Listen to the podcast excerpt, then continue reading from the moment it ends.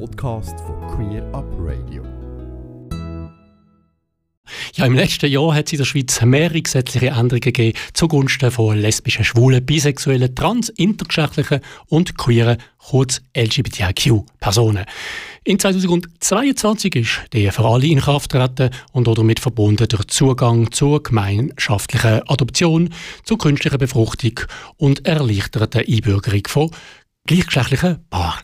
Außerdem können trans- und intergeschlechtliche Personen den Geschlechtseintrag in offiziellen Dokumenten einfacher ändern lassen. Was haben solche Entwicklungen für Auswirkungen auf queere Menschen? Wie fühlen sich LGBTIQ-Plus-Personen in der Schweiz? Wo erfahren sie Unterstützung? Wo Diskriminierung?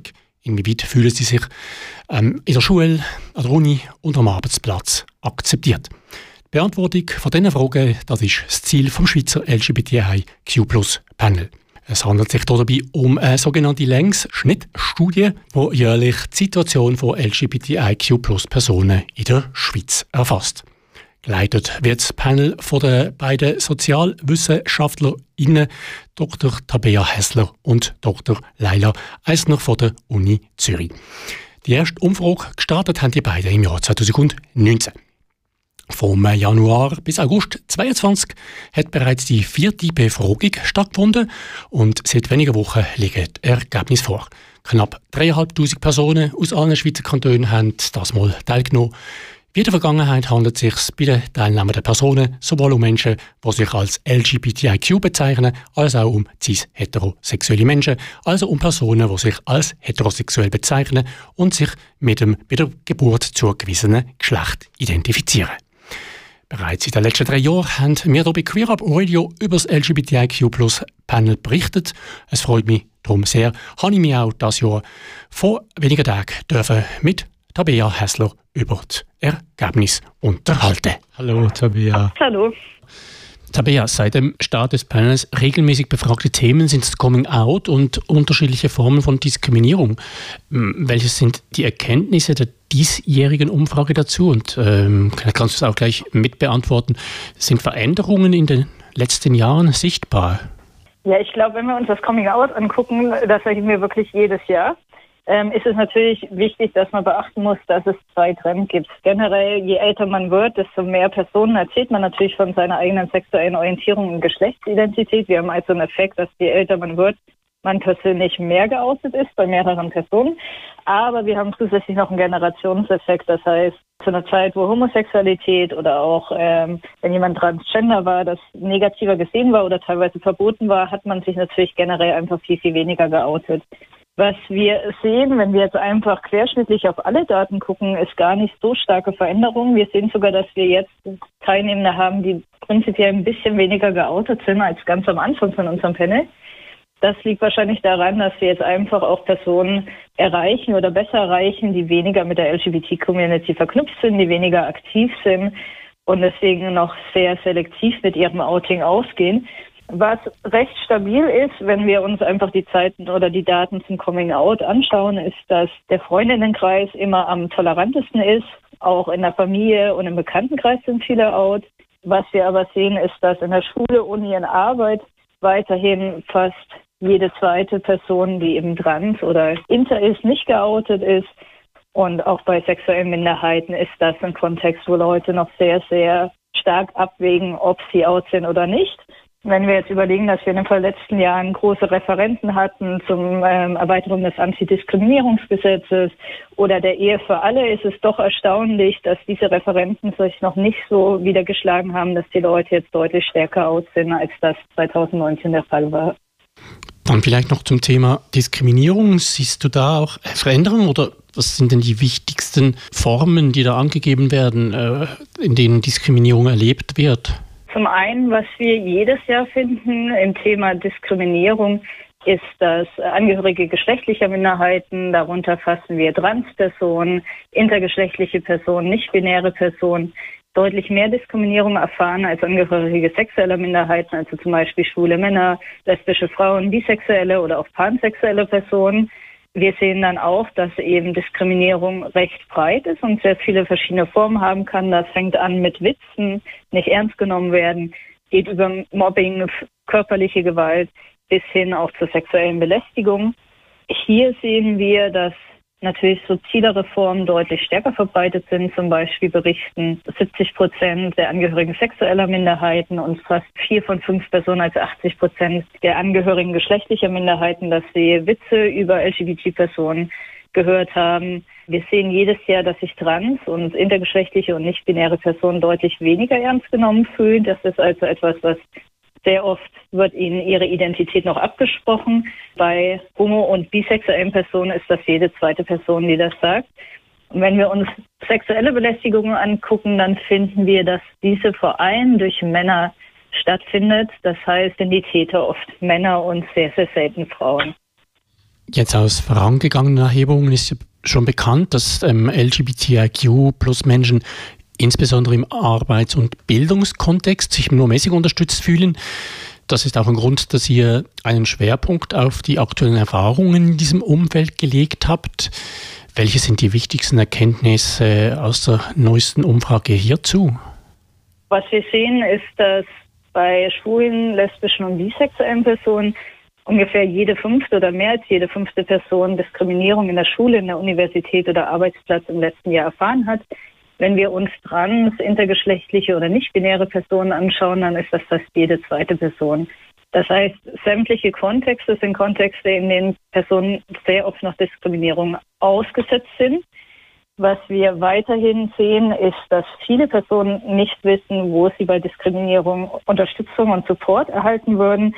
Das heißt, hier ist es eben ganz, ganz wichtig, dass Angebote geschaffen werden, sichtbar gemacht werden und eben auch die Rolle von cis-heterosexuellen Allies, das heißt Personen, die selber vielleicht nicht der LGBT-Community angehören, aber die wirklich bei Witzen einschreiten, bei dummen Sprüchen einschreiten und auch ganz klar sofort signalisieren, zum Beispiel mit einer Regenbogenflagge oder anderen Signalen, dass man einfach sagt, wir sind tolerant, wir, uns ist das wichtig, dass sich alle unabhängig von der sexuellen Orientierung und Geschlechtsidentität wohlfühlen. Und genau diese Signale fehlen eben immer noch und das macht es dann auch queeren Personen, die Diskriminierung in der Schule, auf der Arbeit oder in der Uni erleben, sehr, sehr schwer, da wirklich Hilfe und Unterstützung zu holen. Und was auch wichtig ist, es gibt ja Statements, Diversity Statements bei vielen Universitäten, bei vielen Firmen. Es reicht aber nicht nur diese Statements zu haben, sondern das muss eben auch aktiv der Lehrerschaft, den Mitarbeitenden etc. Ähm, kommuniziert werden. Und da sind eben auch Weiterbildung und Trainings ganz, ganz elementär, um da eine Veränderung zu bewirken. Ein weiterer Abschnitt des Panels, was befasst sich mit dem äh, subjektiven Wohlbefinden, der Gesundheit und dem auch spezifisch jetzt gefragt nach Substanzkonsum von den Teilnehmenden. Äh, gerade die Gesundheit, auch ein Thema, das kürzlich vom Bundesrat im Rahmen eines Berichts aufgegriffen wurde. Äh, wie steht es gemäß eurer Umfrage um die Gesundheit von LGBTIQ-Personen in der Schweiz? Ja, wir finden auch dieses Jahr wieder ein deutliches Gefälle, dass es Angehörigen geschlechtlicher Minderheiten wie trans, nicht-binären Personen oder auch intergeschlechtlichen Personen deutlich schlechter geht als Angehörigen sexueller Minderheiten wie schwulen, lesbischen und bisexuellen Personen und auch wie cis-heterosexuellen Personen. Ähm, das ist etwas, was uns wirklich beunruhigt, ähm, gerade weil eben trans- und intergeschlechtliche und nicht-binäre Personen auch deutlich mehr Diskriminierung erfahren. Ähm, hier ist also ein großer Bedarf, dass man mehr Unterstützungsangebote bringt und vielleicht eben auch Antidiskriminierungsnormen erweitert, dass Geschlechtsidentität besser verankert und geschützt wird. Was wir finden im Thema auf äh, Substanzkonsum ist, dass generell Angehörige geschlechtlicher Minderheiten weniger Alkohol trinken als Angehörige sexueller Minderheiten oder auch bis heterosexuelle Personen. Ein Grund könnte auch sein, dass man sich eben in solchen Kontexten vielleicht auch manchmal unsicher fühlt oder Angst hat um die Sicherheit. Was wir andererseits finden, ist, dass der Drogenkonsum bei Angehörigen geschlechtlicher Minderheiten etwas erhöht ist im Vergleich zu Angehörigen sexueller Minderheiten. Angehörige sexueller Minderheiten wiederum konsumieren etwas mehr Drogen als unsere cis-heterosexuellen Personen.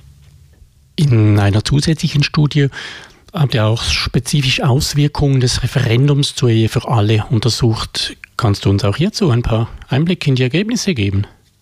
Was wir finden, ist, dass einerseits ähm, sowohl LGBT-Personen als auch unsere cis-heterosexuellen Teilnehmenden sehr stark mit der Ja- und der Nein-Kampagne konfrontiert wurden. diese waren also sehr, sehr präsent in den sozialen Medien, in den normalen Medien, aber auch äh, natürlich auf Plakaten, in Bahnhöfen und auf der Straße. Einerseits haben die queere Community die Ja-Kampagne als sehr empowernd erlebt, aber das Engagement für die Ja-Kampagne, indem man eben zum Beispiel Unterschriften gesammelt hat, indem man sich ähm, auf die Situation von queeren Menschen aufmerksam gemacht hat, hat natürlich dazu gesorgt, dass man auch eine Zielscheibe von Hasskommentaren werden konnten. Und das ist was, was wir eben auch gesehen haben, dass Personen gesagt haben, diesen Hass und diese Ablehnung, die man auf einmal ganz offen gehört hat und ähm, die eben auch sehr stark in den Medien thematisiert wurde, hat natürlich sehr starke negative gesundheitliche Auswirkungen gehabt.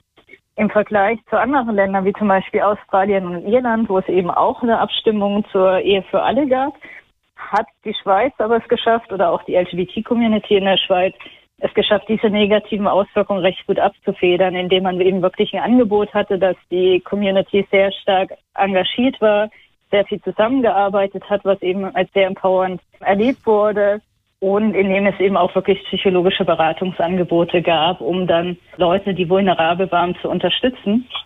Wir werden später hier nochmal genau reingucken. Wir hatten ja noch eine Studie, wo wir sowohl Umfragen oder Fragebögen äh, uns ausfüllen lassen haben, als auch uns Haare geschickt bekommen haben von circa 400 Personen.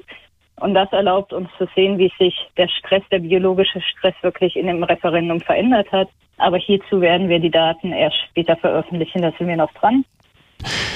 Jetzt trotz der Verbesserungen, unter anderem beispielsweise der Ehe für alle, in den letzten Jahren bleibt auch in Zukunft noch einiges zu tun, das hört man immer wieder, um die Situation von LGBTIQ-Personen in der Schweiz zu verbessern.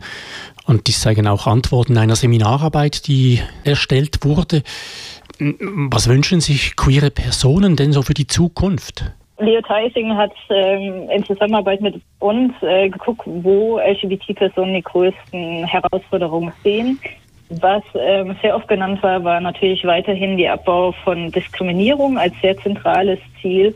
Aber das wird eben nicht als ausreichend empfunden, sondern es geht noch viel weiter, dass man wirklich sagt, wir möchten nicht nur Diskriminierung beenden, sondern wir brauchen eine Förderung von vollständiger Akzeptanz. Dann sehen wir, dass Angehörige geschlechtlicher Minderheiten natürlich nochmal ganz andere Herausforderungen haben. Da geht es um den dritten Geschlechtseintrag, der eben auch jetzt wieder aktuell verwehrt wurde.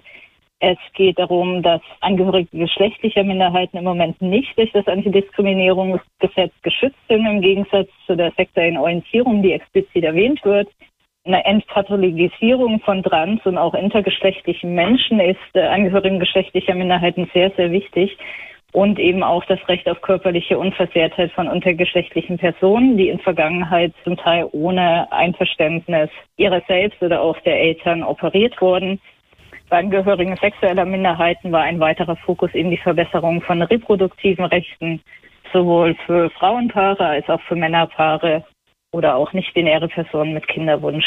Diese und andere Themen, die werdet ihr ja sicherlich in künftigen Befragungen weiterhin verfolgen. Die nächste Befragungswelle, soweit ich mitbekommen äh, habe, steht kurz bevor. Kannst du uns dazu bereits weitere Informationen geben? Genau, wir werden am Montag, den 23. die Umfrage launchen. Das ist unser fünfter Geburtstag. Wir freuen also uns über ganz viele Teilnehmenden und hoffen auch noch mal ein bisschen zu wachsen.